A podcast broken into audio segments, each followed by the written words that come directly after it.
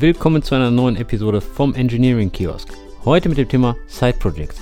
Wir schauen uns an, was Side Projects mit dem Recruiting-Prozess zu tun haben, warum die Learnings, die man aus einem Side Project zieht, nicht ganz offensichtlich sind, wenn man ein Projekt beginnt und warum man nicht seinen eigenen E-Mail-Server betreiben sollte.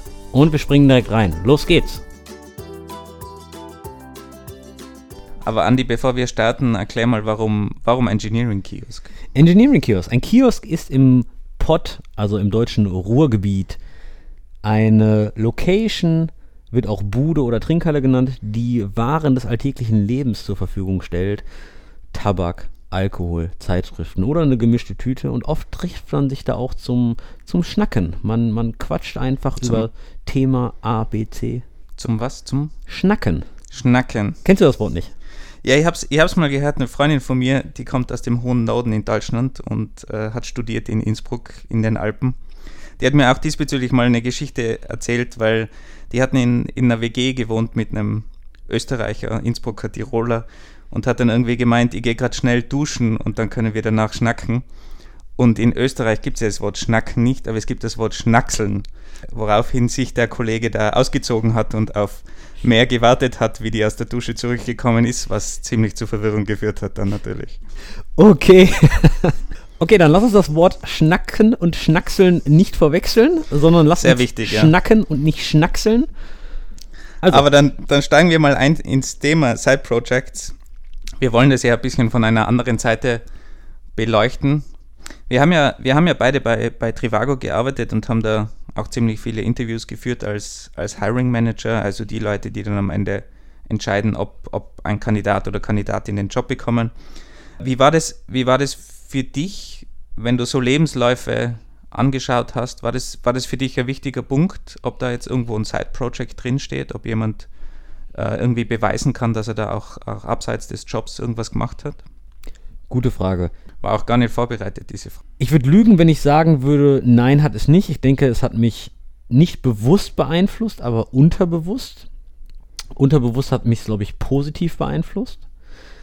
Ich hätte aber auch die Leute, also ich habe auch Leute ohne Side-Projects eingeladen, aber auch mit Side-Projects. Also das war jetzt kein Kriterium, wo ich sage, deswegen kommt, äh, kommt dieser äh, Bewerber oder die Bewerberin nicht ins Interview. Ich denke, das sind da das sind andere Kriterien. Also es hat positiv gewirkt. Also es, es, hat generell positiv gewirkt, aber es war kein Kriterium warum, für, für einen Ausschluss. Warum hat es positiv gewirkt? Ich denke, ich denke, ein Side-Project untermalt etwas Positives in Bezug auf intrinsischer Motivation. Man kann natürlich von außen nicht sehen, was für ein Ziel dieses Side-Project hatte. Man möchte eine Technologie lernen, man möchte irgendwie Erfahrungen im Bereich Design, Data Science, Produktmanagement sammeln oder man möchte ein Zeitbusiness aufbauen. Das kann man von außen nicht sehen. Was man jedoch sehen kann, wenn man zugrunde legt, dass Side-Projects in der Regel in der privaten Freizeit gemacht werden, dann hat jemand sich mit seinem professionellen Feld, in dem er arbeitet, außerhalb seines Jobs auch noch beschäftigt. Und das, das, das, ist, glaube ich, schon. War positiv. das für dich wichtig, in, in was für einem Bereich das stattgefunden hat? Also, wenn jetzt jemand gar nichts mit Technik oder, oder IT gemacht hat, sondern, keine Ahnung, sich, sich irgendwo engagiert, engagiert hat, ähm, keine Ahnung, so wie ich zum Beispiel bei der Freiwilligen Feuerwehr oder so, wäre, könnte man ja auch als Side-Project sehen. War das, war das für dich dann irgendwie wichtig? Hat das was mit dem Job zu tun oder nicht? Oder wann hat es was mit dem Job zu tun? Nee, das war mir jetzt nicht so wichtig. Ich denke, es ist wichtig, dass man was anderes macht als sein Job. Ich denke, dass man, es ist wichtig, dass man sich mit anderen Themen als nur mit seinen Arbeitsthemen beschäftigt, um andere Perspektiven zu kriegen. Ich denke, dass man speziell in der Feuerwehr, wenn du das Beispiel aufgreifst, und äh, jetzt bin ich gespannt, was, was man in der Feuerwehr lernt.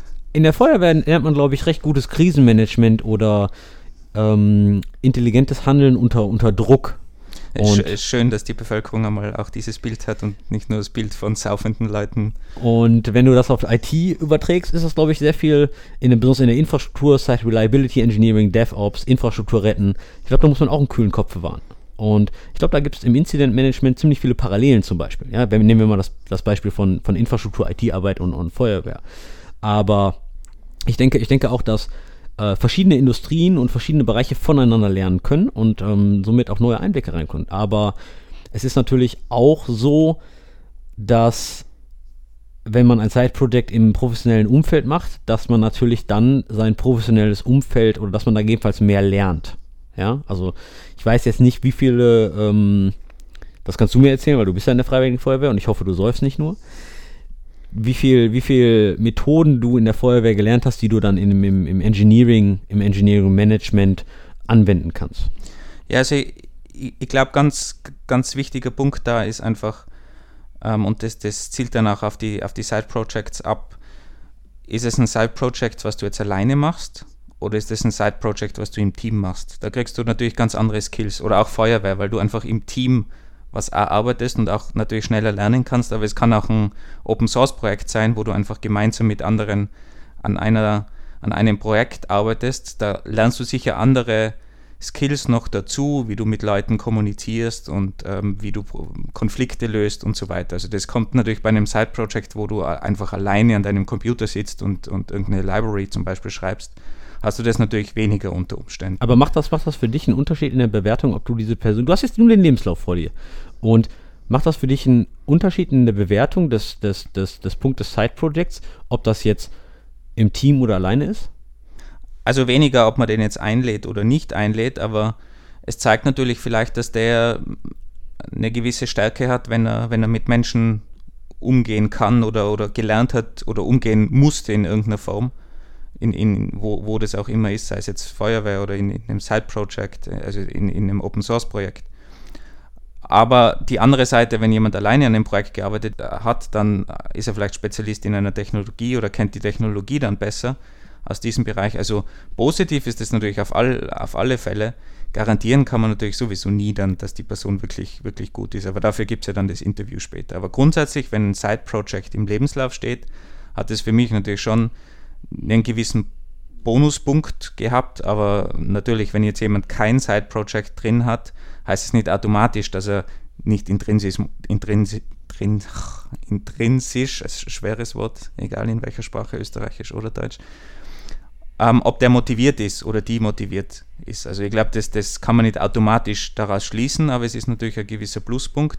Und ich glaube, es ist auch wichtig, dass man in Lebenslauf solche Dinge reinschreibt, dass man eben auch andere Dinge, die man macht, vielleicht auch abseits des Jobs, dass die durchaus drinnen stehen, weil die halt das Gesamtbild einfach besser zeigen, was ist man für eine Person, wo interessiert man sich, was für Stärken hat man, vielleicht kommt es dann schon stärker im Lebenslauf raus und das ist für mich als Hiring Manager natürlich eigentlich dann auch sehr wichtig, das darin zu lesen. Aber das kann natürlich genauso Familie sein. Wenn der ein Kind hat, sagt mir das ja auch in gewisser Weise was. Jetzt, jetzt, jetzt habe ich natürlich mehrere Fragen. Die erste Frage ist jetzt, jetzt, hast du jemanden, der hat ein Side-Project und du machst dir eine mentale Notiz, weil du sagtest auch, es beeinflusst dich jetzt nicht bewusst, ob du die Person einlädst oder nicht, weil du lädst auch Leute ein ohne Side-Projects. Es zeigt dir aber eine intrinsische Motivation. Okay, jetzt hast du die, die, die Art des Side-Projects, das ist bei der Feuerwehr mit Team und Kommunikation und Open Source oder ein, ein Projekt, was er alleine macht oder, oder sie alleine macht. Und was machst du mit dieser Notiz? Was hat diese Information jetzt für einen Wert für den, für den, für den folgenden Interviewprozess für dich? Also grundsätzlich macht der Lebenslauf CV natürlich eher weniger aus. Also die, die Entscheidung muss dann im Interview getroffen werden. Aber du kannst die Information natürlich nutzen. Du kannst die Person darauf ansprechen.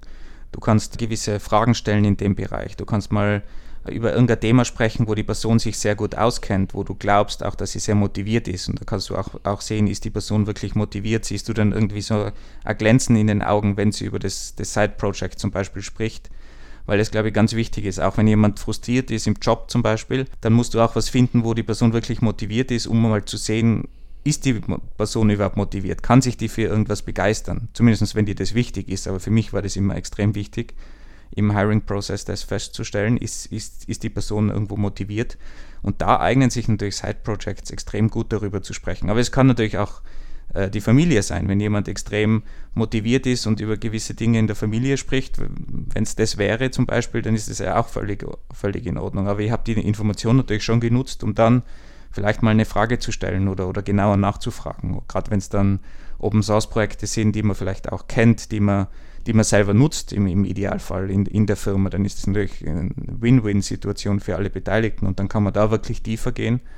Und, und sowas äh, ist natürlich dann schon wichtig. Aber es ist jetzt weder ein Knockout-Kriterium noch irgendwie ein, ein extrem wichtiger äh, wichtiger Punkt, aber es ist halt ein Datenpunkt unter ganz, ganz vielen Datenpunkten, die du sammelst in einem Lebenslauf-CV oder in dem ganzen Prozess. Jetzt haben wir natürlich den, den, den Bereich des Interviews. Der Interview ist unter anderem dafür da, um die Hard Skills, aber auch Soft Skills eines Bewerbers oder einer Bewerberin zu testen. Und da sind wir natürlich bei den Fang Companies, die sehr viel mit Cracking the Coding Interview, Algorithmic äh, Questions etc. etc. ankommen. Und jetzt kommst du an und fragst nach Erzähl doch mal von deinem Side-Project. Wie hilft dir das bei der Evaluation, ob dieser Kandidat oder diese Kandidatin geeignet ist oder so? Weil ich meine, im Endeffekt äh, versuchst du ja immer noch für, für eine Engineering-Position zu heiren. Also jemanden, der Software entwickeln kann. Ja? Und jetzt, jetzt fragst du jemanden über seine Mitarbeit im Side-Project bei der Feuerwehr. Was, was sagt dir das? Wie, wie hilft dir das weiter?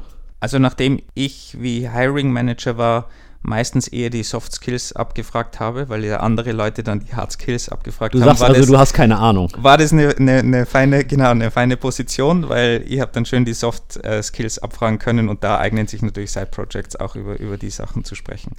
Aber ich glaube auch, du kannst natürlich Hard Skills genauso abtesten, weil wenn, wenn der sich in einem Open Source Projekt aktiv beteiligt, dann kannst du da ja wirklich in die Tiefe gehen oder dir Sachen erklären lassen, die Architektur, wie Sachen gelöst worden sind. Also da kann man schon natürlich auch in die Tiefe gehen, ganz klar. Ich sehe, das ist eine Grundsatzfrage, wie du Interviews führst. Mein persönlicher Interviewstyle ist, ich hire for Attitude und nicht for Skill. Weil ich denke, hast du eine gute Attitüde, hast du einen guten Grundfundus an Skills, um etwas schnell zu lernen, hast du eine schnelle Auffassungsgabe, bist du intrinsisch motiviert, dann kannst du jeden Skill in einer akzeptablen Zeit lernen und speziell in dem heutigen IT-Umfeld ist es, glaube ich, sehr schnelllebig, weil es kommen jede Woche fünf JavaScript-Frameworks raus, DevOps-Tools und Kubernetes möchte ich gar nicht von reden, Data Science-Algorithmen etc. Somit ist Learning on the Job eh required. Deswegen denke ich, so mache ich es zumindest. Ich frage die Leute immer, kannst du mir mal was über dein Side-Project erzählen? Oder ich stelle eine gezielte Frage zum Side-Project, weil das ist auch so eine Art, wo du der Kandidatin dann wirklich hilfst, sich zu beweisen. Ja? Weil dein Ziel ist es ja eigentlich auch, nicht Zeit zu verschwenden, um das Interview durchzuführen und die Kandidatin durchfallen zu lassen. Dein Ziel ist ja herauszufinden, ist diese Person, die ich da gerade interviewe, ein Fit fürs Team, skilltechnisch, Teamfit-technisch, etc., etc. Das bedeutet, du hast natürlich auch eine Motivation, dieser Person zu helfen, sich bestmöglich darzustellen, aber auch wohlzufühlen und einen Safe Space zu schaffen. Kann Side Projects auch was Negatives bedeuten für dich als Hiring Manager? Das kommt auf den Stage des Side Project an. Nehmen wir mal an, jemand hat ein Side Project und das ist wirklich ein erfolgreiches Side Business geworden. Dann ist dieses erfolgreiche Side Business natürlich schon ein enormer Zeitfresser für, für den Kandidaten. Ja, das bedeutet, wenn ich diese Person dann, ich nenne es mal klassisch 40 Stunden die Woche einstelle, und dann frage ich mich natürlich schon, wie viele Stunden pro Woche ähm, ähm, spendet die Person denn schon auch auf ihr Side-Project? Das könnte natürlich dann im Endeffekt natürlich schon die Arbeitsleistung dieser jeweiligen Person beeinflussen. Also als, als Hiring Manager ist mir jetzt gerade noch eingefallen, was vielleicht auch negativ wäre, weil ich das auch von mir selber kenne, dass ich zu viele Projekte gleichzeitig habe. Und wenn ich dann natürlich jetzt in, in meinem CV hunderte Projekte auflist, könnte das ein Zeichen sein, dass jemand sehr, sehr gerne Ja sagt und sehr viele Projekte anfängt. Das muss nicht unbedingt negativ sein, aber ich kenne es halt von mir selber, gerade wenn es um die Zeit geht, eben, das könnte vielleicht Punkt sein, was ich mal nachfragen würde. Fangt jemand einfach nur Projekte ständig an und, und führt die aber nie zu Ende. Du hast, du hast einen super guten Punkt genannt. Nachfragen. Weil wenn du das nicht tust, interpretierst du natürlich in etwas Geschriebenes sehr viel rein. Weil es kann ja auch etliche Gründe haben. Der kann ja auch zehn Projekte gestartet haben und neun davon erfolgreich verkauft. Also es ist wichtig, dass du deine Assumption dann natürlich korrigierst, weil sonst interpretierst du irgendwas rein, nimmst was an und im, im später ist es ja äh, ganz anders. Ich sehe das relativ ähm, vergleichbar mit, jemand hat innerhalb von drei Jahren viermal den Job gewechselt. Das kann Gründe haben auf, äh, kann professionelle Gründe haben, das kann familiäre Gründe haben, das kann sein, dass das einfach drei Startups waren und einfach insolvent gegangen sind. Deswegen, ich finde ganz, ganz wichtig, wenn man Side-Projects hat in einem CV, dass man da möglichst keine Assumption hat und sehr viel nachfragt. Ich glaube, das ist ganz, ganz allgemeiner äh, wichtiger Punkt, dass man nachfragt als, als Interviewer. Also, dass man genau die, die Fragen, die man hat, halt einfach abklärt. Man, man, man sieht die Punkte, und checkt die dann ab. Aber ich glaube, da, darüber können wir in einer Recruiting-Folge nochmal extra äh, sprechen drüber. Aber die Frage habe ich persönlich eine negative Erfahrung gehabt. Also wenn gerade, weil du erwähnt hast, die, die, diese Zeitfresser. Ich glaube, das ist ein guter Punkt. Also ich habe ich hab zum Beispiel ein, ein ja, ich würde es mal Side-Project nennen, aber ich habe früher meinen eigenen Mail-Server betrieben. Da kann man extrem viel lernen, weil man glaubt gar nicht, wie komplex Mail ist, obwohl es so eine alte Technologie ist oder vielleicht gerade deswegen. Aber das kann natürlich auch ein extremer Zeitfresser sein, weil wenn du auf irgendwelchen Blacklists landest mit deinem Mail-Server und das ist dein Haupt-Mail-Server, wo deine Mails drüber gehen und vielleicht auch noch Mails von Freunden oder vielleicht unter Umständen sogar noch von, keine Ahnung, ich war früher Freelancer und dann, dann ist vielleicht irgendein Projekt von einem Kunden noch, das über diesen Mail-Server läuft und der Mail-Server schmiert ab oder er hat ein Problem, landet auf einer Blacklist, dann musst du dieses Problem lösen. Da kannst du nicht sagen, okay, es ist ein Side-Project, ich habe jetzt gerade wenig Zeit, ich warte eine Woche. Also das kann dann schon extrem viel Zeit fressen und da muss man, glaube ich, auch ziemlich aufpassen, dass so Side-Projects dann nicht zur Belastung werden von einem. Würdest du, würdest du das schon als Zeit oder das noch als Side-Project ähm, beschreiben? Weil im Endeffekt ist es ja für dich dann schon kritische Infrastruktur geworden. Es ist ganz allgemein mit, mit so Projekten ja sehr oft, du startest was irgendwo ganz klein und denkst du, ja, ist ganz praktisch, probieren wir mal aus und dann wird es immer größer und plötzlich ist es irgendeine kritische Infrastruktur geworden. Also das, das, auf, auf das muss man halt aufpassen und ich glaube, viele viele Leute vergessen halt die, die Maintenance, die wirklich nötig ist, egal was es ist. Es kann ja auch ein Open Source Projekt sein, das du pflegen musst, weil äh, wenn ein großes, wichtiges Open Source Projekt und du kannst es oder hast die Zeit nicht mehr, das zu, zu, zu maintainen und, und Issues zu bearbeiten oder die Kommunikation alleine, was die Zeit frisst. Kommen wir, kommen wir nochmal zurück auf deinen Mail-Server. Würdest du sagen, du bist irgendwo falsch abgebogen und hast es total verfuckt?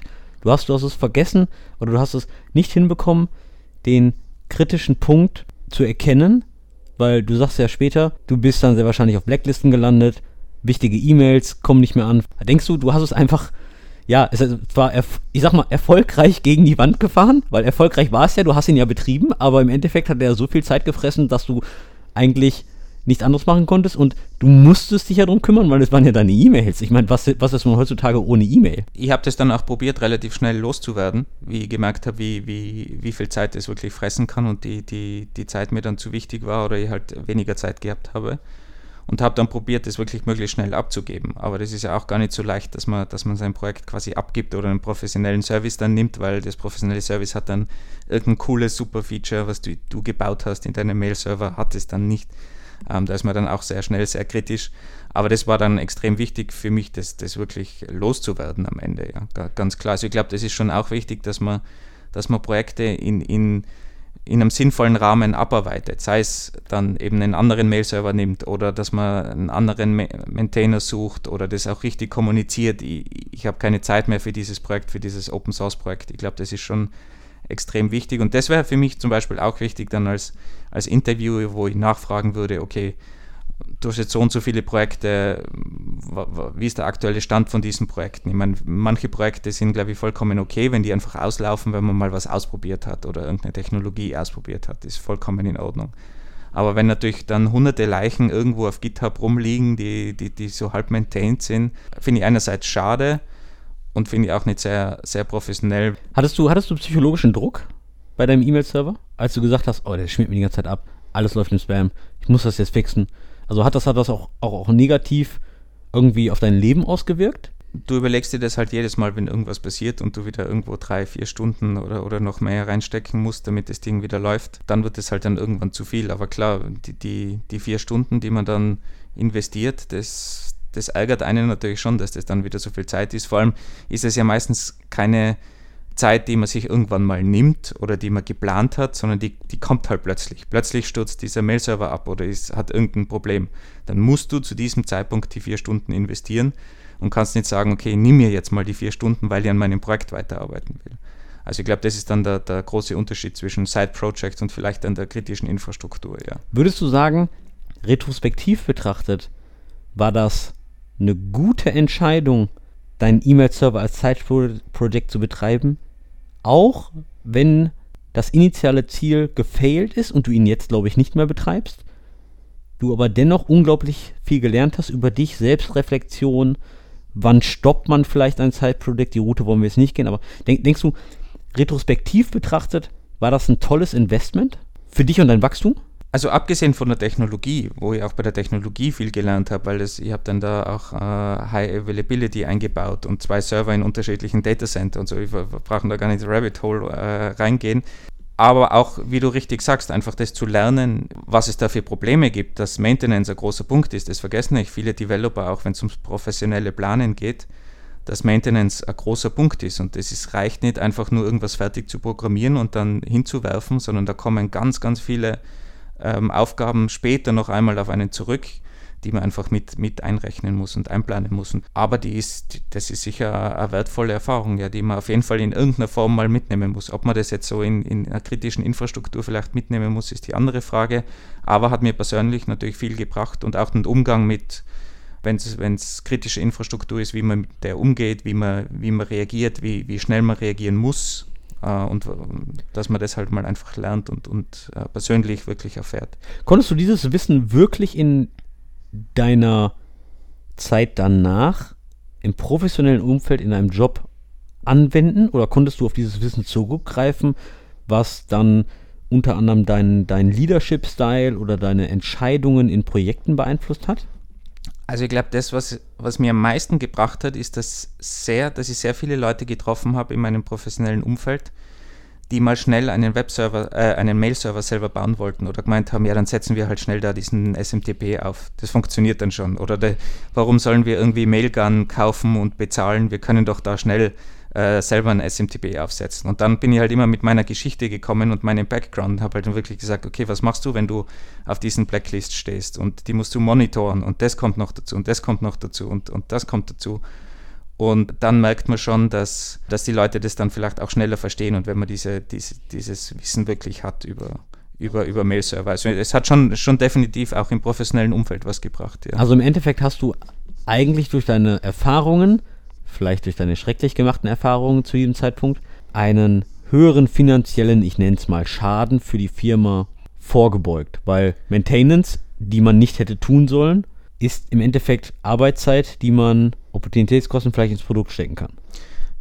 Du sprichst ganz, ganz allgemein von Erfahrung, ja. Ich glaube, Erfahrung macht viel aus und man, man braucht ja auch die negative Erfahrung, damit man das dann, dann vermeiden kann. Und es, es muss halt jeder mal gegen die Wand rennen, um, um zu verstehen, was es bedeutet. Und das nenne ich Erfahrung, ja. Also ganz, ganz allgemein. Ob jetzt jeder einen Mail-Server selber aufsetzen muss, damit er einmal die Erfahrung bekommt, wage zu bezweifeln. Aber grundsätzlich wenn man das vielleicht wieder, wieder abstrahiert, das könnte natürlich schon auch eine große, große Hilfe sein, da hast du vollkommen recht, wenn du ein Side-Project hast, weil du das einfach komplett ownst. Wenn du nur in einem Job arbeitest für eine Firma, dann, je nachdem, wie groß die Firma natürlich ist, aber selten bist du alleine verantwortlich für etwas. Wenn du aber in einem Side-Project bist, dann bist du vielleicht alleine oder vielleicht zu zweit ähm, voll verantwortlich und musst mit der ganzen Verantwortung auch umgehen lernen. Und das könnte natürlich schon äh, ein wichtiger Punkt sein, den du in einem professionellen, in einem professionellen Umfeld vielleicht weniger hast, weil da gibt es einen Project Manager, da gibt es einen Product Owner, einen Chef, was auch immer, und du diskutierst über Sachen und du hast selten die alleinige Schuld sozusagen oder die, die Ownership, wenn man es positiv. Ist, was ist ein Chef? Was ein Chef ist? Ein, ein, ein Boss, ein Chef? Ein Chef. Ah ja. Nicht Chef, Chef. Ja, in Österreich nennt man das Chef. Okay, du, du hast aber, aber gerade von einer Herausforderung gesprochen. Das ist, das ist, das ist ja super, super interessant. Und du hattest auch vorhin ähm, ähm die Familie erwähnt. Und da komme ich mal zu dem Thema Rollenmanagen. Das habe ich bei mir jetzt relativ gemerkt. Am Anfang, ich meine, ich mein, du in deinem Zeitprojekt, du warst äh, anscheinend sehr privilegiert, dass du die Zeit, um den Mail-Server zu fixen, aufbringen konntest. Drei, vier, fünf Stunden. Du bist das Rabbit Hole runtergegangen. Und wie, wie ich kann mir aber gut vorstellen, dass Leute, die Familie haben, ein Kind, zwei Kinder, vielleicht sogar noch ein kleines Haus, was instand gehalten werden muss. Ähm, oder ein großes Haus. Oder ein großes Haus.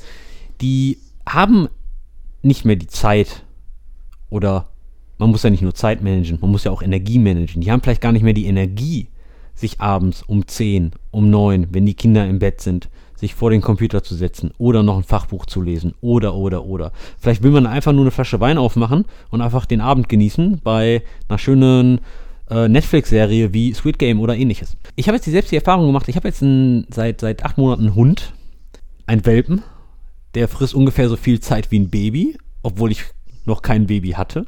Aber ich kann, so stelle ich mir das vor. Meine Zeit, meine private Zeit, die ich auf Side-Projects verwende, ist ich will nicht sagen gegen Null gegangen, aber ich will sagen, gegen Null gegangen. Wie, wie siehst du das mit dem, mit, dem, mit dem Akt des Rollenmanagens? Ist das, ist das etwas, was du von deinen Mitarbeitern erwartest, dass sie sich nebenbei weiterbilden? Ähm, weil jede private Situation ist anders. Man könnte, man könnte natürlich jetzt argumentieren, Leadership ist so ähnlich wie ein Welpen äh, aufziehen, aber den, den Link möchte ich jetzt gar nicht machen. Auf jeden Fall, ich würde mir das auf keinen Fall erwarten, dass das jemand wirklich machen muss oder, oder dass das die einzige Möglichkeit ist. Ich würde es sogar positiv sehen, es kann jemand extrem gutes Time-Management haben und sich auch anders weiterbilden und meistens diese Leute, die, also gerade um das jetzt äh, wieder die, die, die Familie aufzubringen, ich kenne einige, die haben, die haben Familie und da hört der Job einfach um 4 Uhr auf und dann kommt die Familie oder sogar noch öfter, je nachdem. Aber die bilden sich trotzdem fort. Aber die haben halt extrem gutes Zeitmanagement und bringen das dann in einem, in einem gewissen Fenster, dass sie halt äh, sich frei schaufeln in irgendeiner Form unter.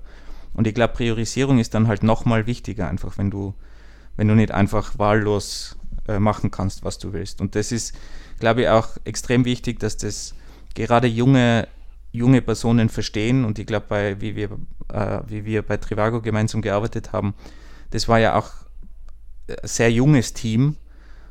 Und da, da, da sind ja Familienväter auch nicht früher, gerade am Anfang, ähm, so gut ausgestiegen. Mittlerweile hat sich die Firma entwickelt und ist älter geworden da, da geht es besser. Aber ich glaube, das ist ein großes Konfliktpotenzial zwischen jungen Leuten, die einfach das gar nicht sehen, warum, warum Leute abschalten wollen am Abend, warum die nicht sich zum Side-Project hinsetzen.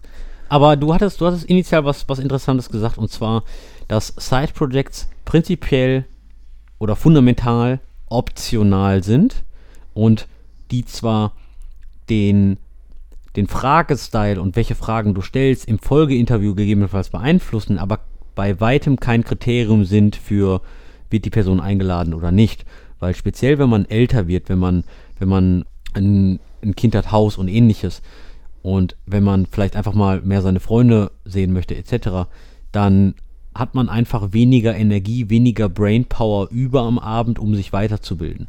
Und dass die Erfahrung, die im Lebenslauf steht, das, was du vorher gemacht hast, oder vielleicht bist du ein Quereinsteiger aus der Feuerwehr fürs Incident Management, wie zum Beispiel, das eigentlich die ausschlaggebenden Punkte sind für eine, äh, für eine Einladung zu einem Folgeinterview. Und ich glaube, das ist, das ist ganz wichtig, dass man, dass man nicht voraussetzt, dass man Side-Projects machen muss. Ich denke jedoch, dass, und das, das, das bestätigst du mir hier gerade, dass wenn man ein Side-Project startet mit dem Ziel, eine neue Technologie zu lernen, dass man später, glaube ich, feststellt, dass die Technologie gar nicht das Hauptlearning ist, sondern vielleicht oh, das war ja komplexer als gedacht oder oh, will ich diese kritische Infrastruktur wirklich betreiben oder oh, es ist ja nicht nur E-Mail, es ist ja auch Blacklisten, es ist ja auch eine, eine Domain-Reputation für Spam. Es ist ja, es ist ja viel mehr. Es ist ja ein, ein Protokoll, was von verschiedenen E-Mail-Clients ähm, unterschiedlich ähm, interpretiert wird.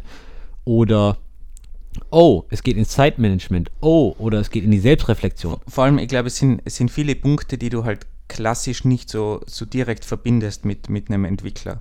Ein Entwickler lernt, der studiert vielleicht, der lernt die Technologien und, und äh, gewisse Grundlagen, aber diese ganzen Dinge, die du jetzt erwähnt hast, das sind eher Dinge, die man dann halt lernt, wenn man Projekte selber macht oder, oder selber an Projekten arbeitet oder mal ein Ownership eben hat über ein gesamtes Projekt. Dann kommen diese ganzen Dinge, die man halt nicht klassisch auf, auf, einer, auf einer Liste hat, diese Technologie oder Grundlagen, Netzwerkstack, whatever, die man halt einfach lernen muss. Aber zu einem Job und auch zu einem, zu einem guten Kandidaten gehört halt mehr als nur dieses, diese Hard Skills, dass man weiß, wie SMTP funktioniert oder IMAP, sondern wie gesagt, zum Mail-Server gehört halt auch viel mehr dazu als nur die zwei Grundtechnologien und das Protokoll von dem Ganzen. Ein guter Kumpel, und zwar Joost, hat mir mal erzählt, dass wie man, wie, wie er große Projekte angeht. Und das fand ich sehr interessant, weil in der heutigen Zeit hat ja niemand mehr Zeit. Ja? Jeder hat immer was zu tun. Facebook, Netflix, Twitter, Instagram, ja. Jeder, jeder competet um deine, um deine Attention. Und er sagte, es ist gar nicht wichtig, dass du dir pro Abend drei Stunden nimmst, um das Zeitprojekt nach vorne zu treiben, sondern du hast einfach eine Idee und investier eigentlich jeden Tag fünf Minuten oder zehn Minuten. Öffne eine Datei, mach eine Datenbankanbindung Nächsten Tag öffnest du die Datei wieder, setzt ein Query ab. Select Sternchen from My Customer Table. Nächsten Tag machst du die Vorschleife und aggregierst die Daten und packst sie ins HTML-Template. Am vierten Tag baust du das HTML-Template und bups, hast du nach einer Werkwoche ein, ein Table-Listing. Ist jetzt kein tolles Produkt, aber jeden Tag 10 Minuten, du wirst an guten Tagen vielleicht mal 20 investieren, vielleicht sogar 30. Da kriegst du richtig was geschafft. Aber du musst nicht das Multi-Hour-Commitment eingehen. Dennoch verbesserst du Stück für Stück dein Produkt. Und das fand ich, fand ich, fand ich eine super Analogie, weil im Endeffekt schreibt jeder mehr in Telegram oder in, in WhatsApp oder auf Facebook oder scrollt auf Instagram oder guckt irgendwie TikTok. Und da kann man 10 Minuten in das Zeitprojekt investieren. Vielleicht, vielleicht hinkt der Vergleich auch ein bisschen wegen der sogenannten Rüstzeit, dass man sich auch erst wieder reindenken muss. Aber umso mehr kleinere Schritte man sich vornimmt, umso weniger muss man sich ins große Ganze reindenken. Verstehst du, was ich meine? Macht das Sinn? Das, das stimmt natürlich schon, man kann so viel weiterbringen, aber ich glaube trotzdem, man kann nicht voraussetzen, dass das jemand machen will. Weil, also ich verstehe das voll und ganz, wenn man, wenn man am Abend einfach kaputt ist und vielleicht einfach nur auf Instagram äh, da seinen Daumen beschäftigen will. Das ist äh, meiner Meinung nach vollkommen okay, weil ich, wenn ich wie bei Trivago gearbeitet habe zum Beispiel und den ganzen Tag nur eigentlich Meetings hatte, ich, war am Abend einfach komplett tot, mehr oder weniger, und ich war froh, dass ich mal was programmieren habe können in meinen Side-Projects. Das war quasi die, die andere Entspannung. Aber du hättest mir am Abend nicht in noch ein Meeting schicken können. Also da will man einfach dann mal was anderes machen. Und äh, wenn man den ganzen Tag programmiert und codet, dann kann es auch sein, dass man einfach am Abend mal was ganz was anderes machen will und einfach nur Instagram machen will oder, oder vielleicht ein ganz anderes, äh, anderes Projekt oder Familie oder was, was es halt auch, auch immer ist. Und die, die Familie geht, glaube ich, meiner Meinung nach sowieso vor.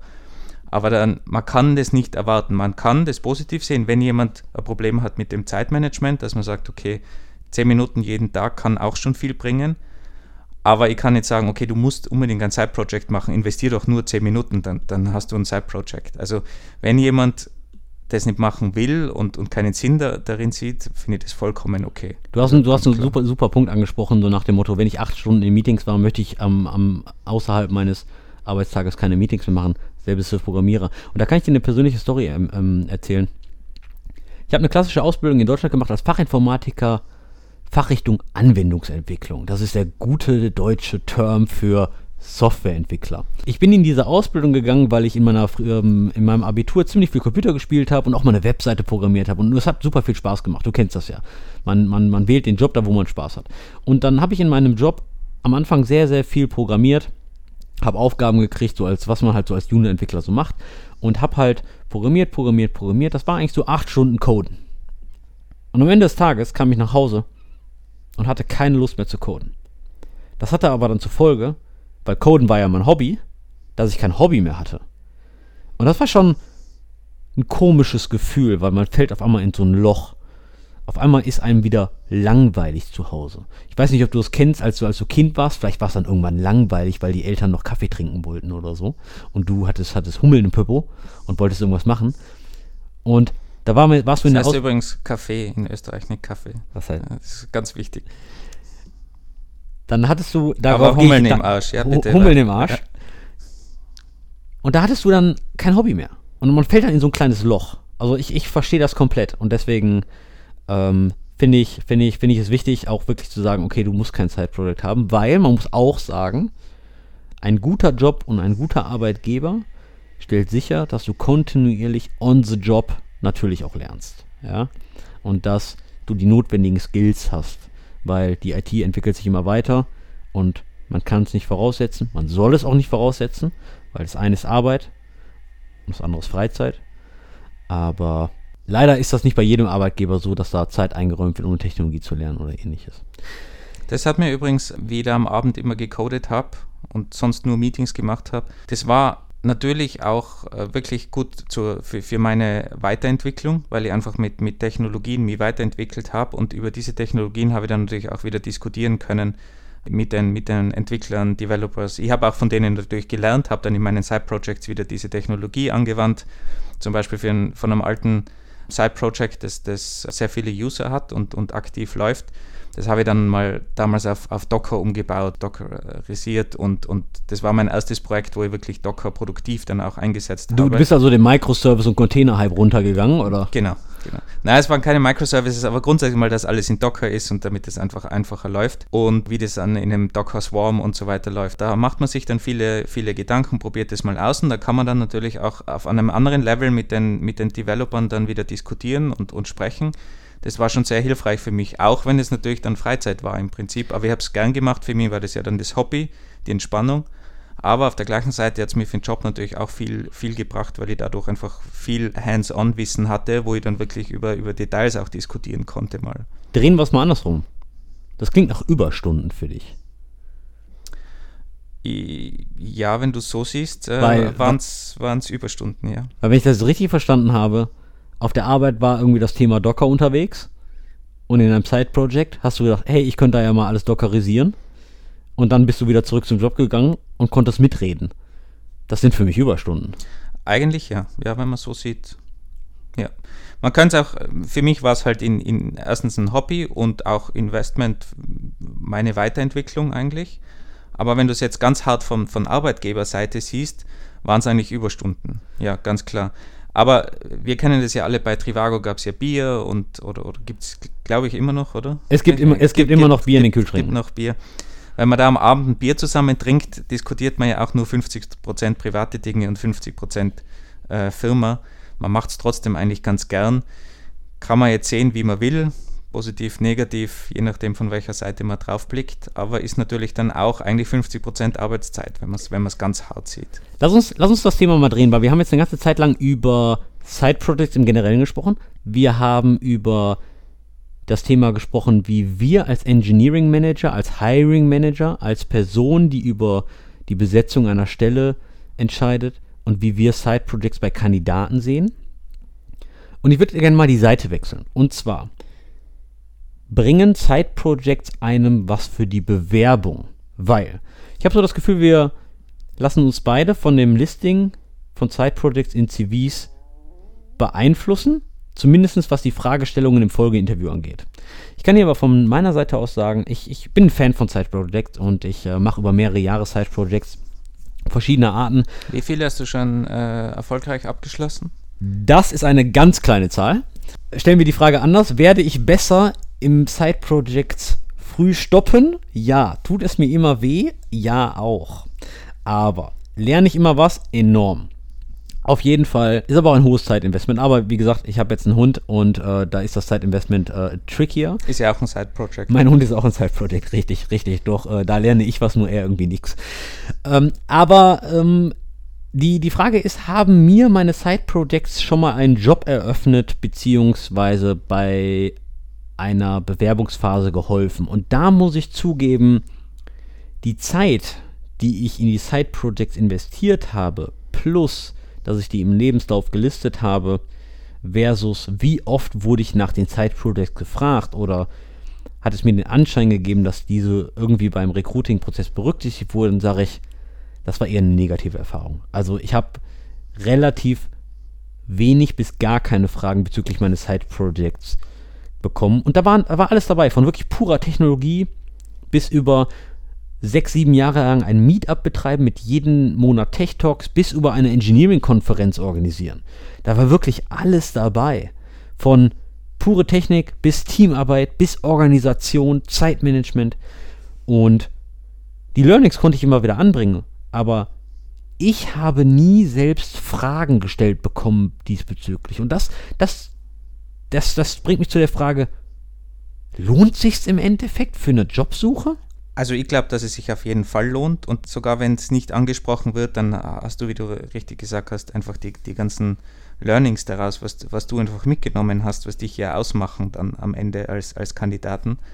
Und bei dir muss man ja auch ganz, ganz fair sagen, das letzte Mal, wo du dich richtig beworben hast, war damals äh, zu Trivago-Zeiten vor Jahrzehnten. Damals hattest du weniger, weniger Side-Projects, aber jetzt mit deinen ganzen Meetups zum Beispiel, mit den ganzen Dingen, wo du ja auch ein super Netzwerk hast, wenn du dich jetzt wahrscheinlich bei, also du könntest wahrscheinlich alleine das, dieses Netzwerk von den Meetups nutzen, um überhaupt in, eine, in einen Job reinzukommen. Oder da, da haben dir Leute Jobs angeboten, obwohl du gar gar nicht auf Jobsuche warst. Also wenn man das Meetup als Side-Project sieht, was es ja auch sicher ist, würde ich mal sagen, dann hast du über diese Schiene eigentlich schon extrem viele Angebote und Möglichkeiten bekommen. Da, du hast ein sehr gutes Wort erwähnt, Möglichkeiten.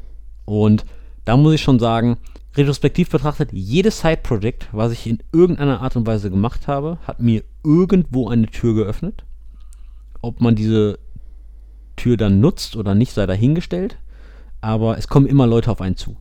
Das ist dann schon interessant. Ja, das ist dann schon wirklich, wirklich interessant. Aber was ich, was ich aber auch äh, jedem empfehlen kann, der Side-Projects macht, auch wenn man im Bewerbungsprozess nicht danach gefragt wird, diese aber im CV gelistet hat, bringt die einfach mal mit ein. Nutzt die Side-Projects als Exempel, um irgendeinen Punkt zu verdeutlichen. Weil da könnt ihr das Interview wirklich steuern. Ihr bringt einen Punkt und viele Interviewer springen dann auf etwas auf, was du genannt hast. Und das hilft dir so ein bisschen, das Interview in deine Richtung zu steuern. Ich habe zum Beispiel als, als in Interviews ganz gerne eine, eine Frage gestellt, die mir von meinem großen, großen Interview-Mentor Tom, glaube ich, damals auch, auch bekommen habe. Das ist, was war das Projekt, auf, auf das du am stolzesten bist? Stolzesten? Ist das ein deutsches Wort? Ja, ich, glaub ich glaube nicht.